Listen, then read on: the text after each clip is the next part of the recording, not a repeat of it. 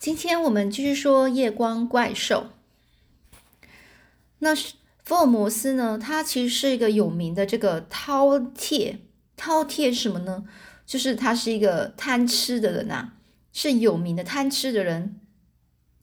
尤其是到了这种一流的餐厅，眼前呢是摆满了丰盛的菜肴，更是胃口可以，就是更是胃口大开，就是看到你就觉得哇，肚子好饿啊！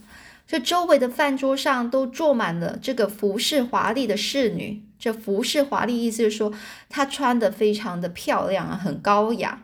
然后是女女服务生啊，我们四个人是低下头来，然后呢一言不发的，就是动着刀叉，就是都没有讲话啦。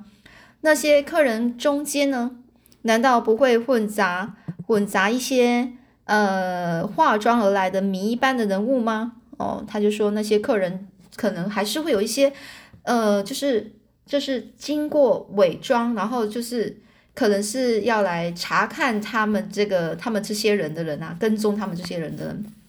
所以呢，这个是华生他想的，这有可能啊，这些客人里面就有一些就是假扮成客人的人来监视他们呢。这用餐完毕之后呢，呃，所以呢，他他这样讲的意思，言外之意就是说什么呢？是，就是因为他们觉得说有可能就是会有那些就是，呃，假装呃来监视他们的人哦，所以他们就在吃饭的时候是完全都不讲一些事情的一些事情，怕会被人家听到。这用餐完毕之后，我们又返回这二楼亨利的房间来。这时候呢，这这谁说话的呢？他就说：“华生医生，星期六那一天，我们坐上午十点半的那班火车吧。”哎呀，火车时刻表放在哪里去了啊？这很明显啊！这亨利说着，就向墙角圆桌那边走过去。可是这个亨利呢，他突然大声的说：“哎呀，怎么在这啊？”这亨利啊，他是弯下腰，从圆桌下面捡起了一件东西，拿到我们的面前来，竟然是一只崭新的黄色皮鞋。哦，找回来了！这莫奇马医生也很惊讶的说啊。这是右脚的一只，那左脚的鞋子呢？左脚的那一只现在还放在橱橱柜里呢。这亨利亚一边看着那只鞋，一边满满脸迷惑的疑惑的说：“我到餐厅去之前，从这圆桌下面拿出黑黑色的皮鞋。这换下拖鞋的时候，我记得很清楚，并没有这只黄皮鞋啊。”那恐怕又是在我们到餐厅去之前，服务生找回来放到那里去的吧？这莫奇马医生啊，就很郑重的就说一下，说华生医生，你认为怎么样呢？有可能吗？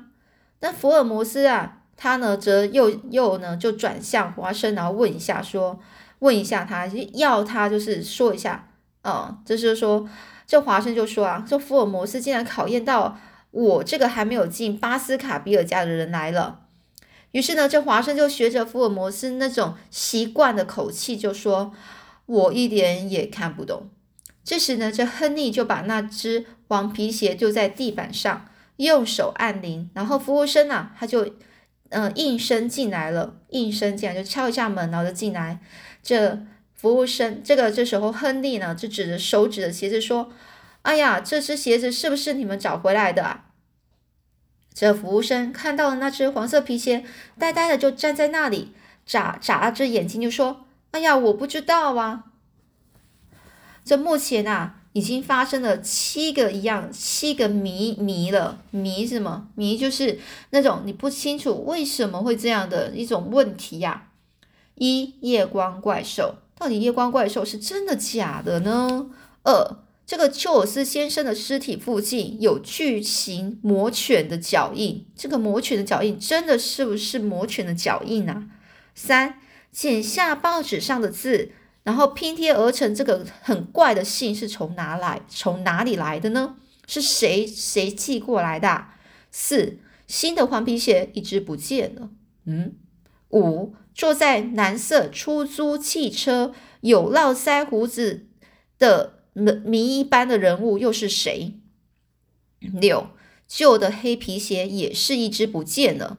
七新的一只黄皮鞋突然在圆桌底下找到了。哎呀，实在是七个谜一样的问题呀！但是直到现在，其中任何一个谜的谜底谜底就是这个答案呐，到底是什么呢？都还无法揭开呀！揭开就是打开的意思，打开谜底就是在说把这个问题的解答呢，就是打开，让你知道这是谜的七重奏啊！七重奏，我在讲说那种音乐的那种奏曲，就连那鼎鼎大名的福尔摩斯也感到束手无无策了。这既然约好坐星期六上午十点半的火车和华生医生一同前往，那么我们现在就要告辞了。同时呢，也让我们回去再好好的思索一番吧。这我们两个啊，就是华生，这个福尔摩斯跟华生呢，就站起身来，和这个亨利以及莫奇马医生一一握手告别。福尔摩斯和华生回到了培格路的寓所之之后呢，对于这谜呀一般的怪案件啊，交换了一些意见。但是谈来谈去，总是找不到一点端倪来。端倪就是到底有到底有什么样的线索，他就找不出来啊。我们绝不能够栽在那个大胡子大胡子的手里呀。另外一个人就说：“不过那个家伙也真够机警的，坐在汽车上竟然能看穿我们是化过妆的。”然后就说：“你不要长他人的志气，灭自己的威风了。”这意思就是说，你不要说别人很厉害，然后你这样就会显得你自己好像很烂似的。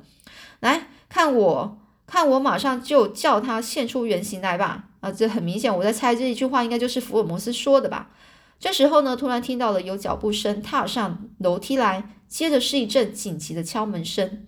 福尔摩斯立刻提高警觉，往门的那边看过去，推门进来的却是一个满头大汗。圆面孔就是面圆面孔，就是脸是圆的胖，有可能就是我在想，有点是有点圆圆胖胖的那种青少年啊，不是青少年，青年人就年轻人呐。哎呀，这不是和那一名一般的大胡子住在一起那个汽车司机吗？我心里，这华生心里就这么想。刚才经理打电话给我说，培格路二十一号二楼的先生有话要问我，叫我把今天的行程表拿给你们看看。我当时候吓了一跳，不过我已经开车开七年了，从来都是循规蹈矩的一个，一直在替替这个客人服务啊，我从来没有出过什么样不好的事情啊。可是呢，哦，他就这样，这个司机啊，滔滔不绝的说完这些话，他的眼孔啊涨得通红。布尔摩斯呢就微微笑说：“哎呀，请坐下来吧，并没有说你有不妥当的地方啊，这经理啊他是吓吓你的啦。”这司机就说：“哦，原来如此啊！”那司机松了一口气，转过身来，坐在一旁的椅子上。这不过也很奇怪，你们叫我来，到底什么事情呢？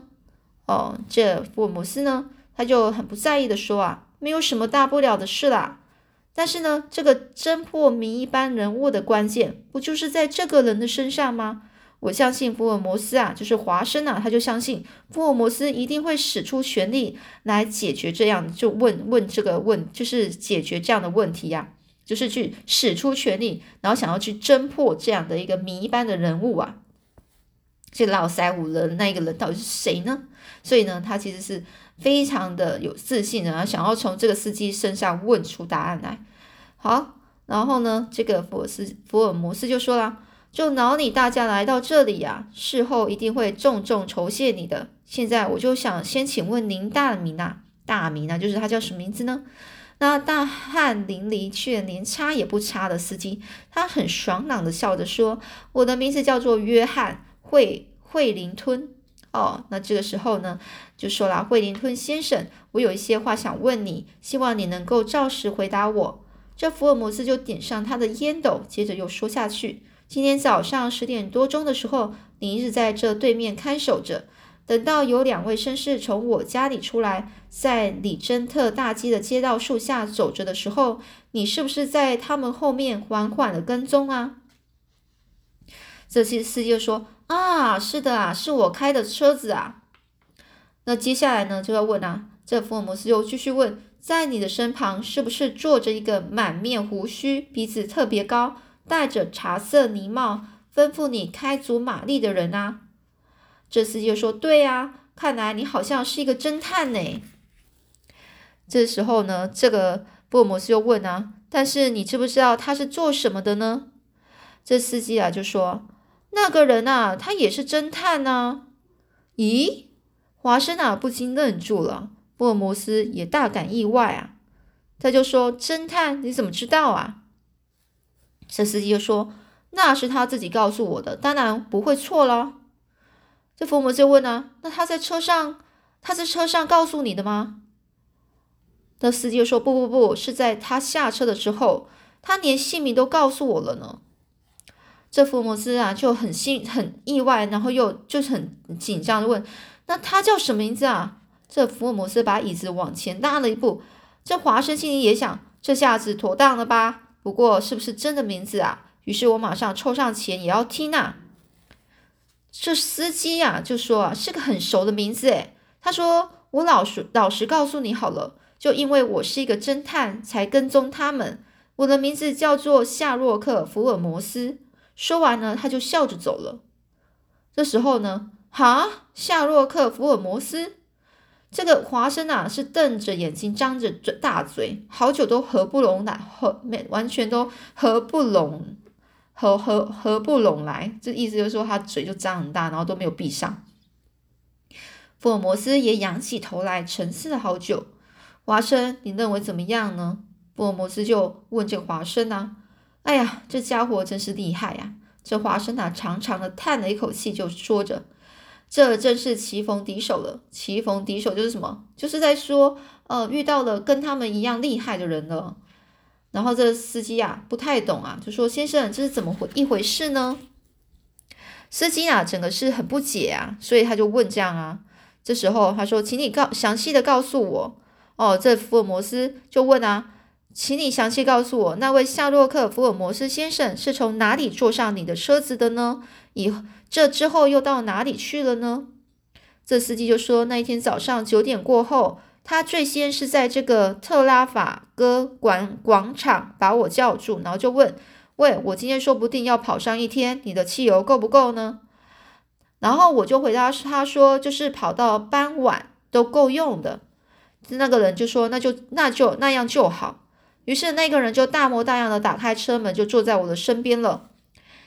这时候我是跟他说啊，先生，请你坐到后面去吧。那那个人先生就说，不不不，坐在这里，只是你地点的话会比较方便。那司机就我就问他说，那到哪里去呢？那个人就说要到这个诺赞巴德巴南德旅社，然后就说快一点。而这个我猜想啊，他一定就是旅馆里的客人了。这司机就这样说。然后呢，福尔摩斯呢就看着天花板，然后呢就是苦笑着。福尔摩斯和华生聚精会神的去倾听着这个司机说话，说一些内容。可是呢，这时候这这司机又接下来说：“那等我的车子开到这个诺赞巴兰德旅社门口的时候，那位先生忽然就是吩咐我说：‘喂，你就开到那树荫下吧。’”那福尔摩斯侦探很凶的说啊，我觉得很奇怪，这个司机就这样讲。那个福尔摩斯侦探，也就是说那一个留着络腮胡的那个那个福尔摩斯，他就认为他是摩福尔摩斯嘛，所以他说那福尔摩斯侦探很凶的说着，我就觉得很奇怪，但也只好就是开进这个大门一旁的这个树丛里哦，所以呢，好了，停下，把车头转过来，对准路口。哦，这个时候他就这个人呢，他就一副作威作福的样子，就是命令我把车子等下倒过来之后，然后这个人又说你要注意啊，如果车子中途发生故障，我可不给钱啊。那之后等一会还要到哪里去呢？这司机就这样问问那个就是络腮胡的人啊，然后那个人呢就说你不要啰里啰嗦的问这些，你等一下就等等着就好，你就等着就好了。那司机就说是好好的。那遇到这种不受欢迎的客人啊，真是无可奈何啊！这司机就这样有点小抱怨啊。我们在那边等了有半个钟头那么久，只见到有两个绅士啊，等就是男人呐走了出来，坐上旅社的车子走了。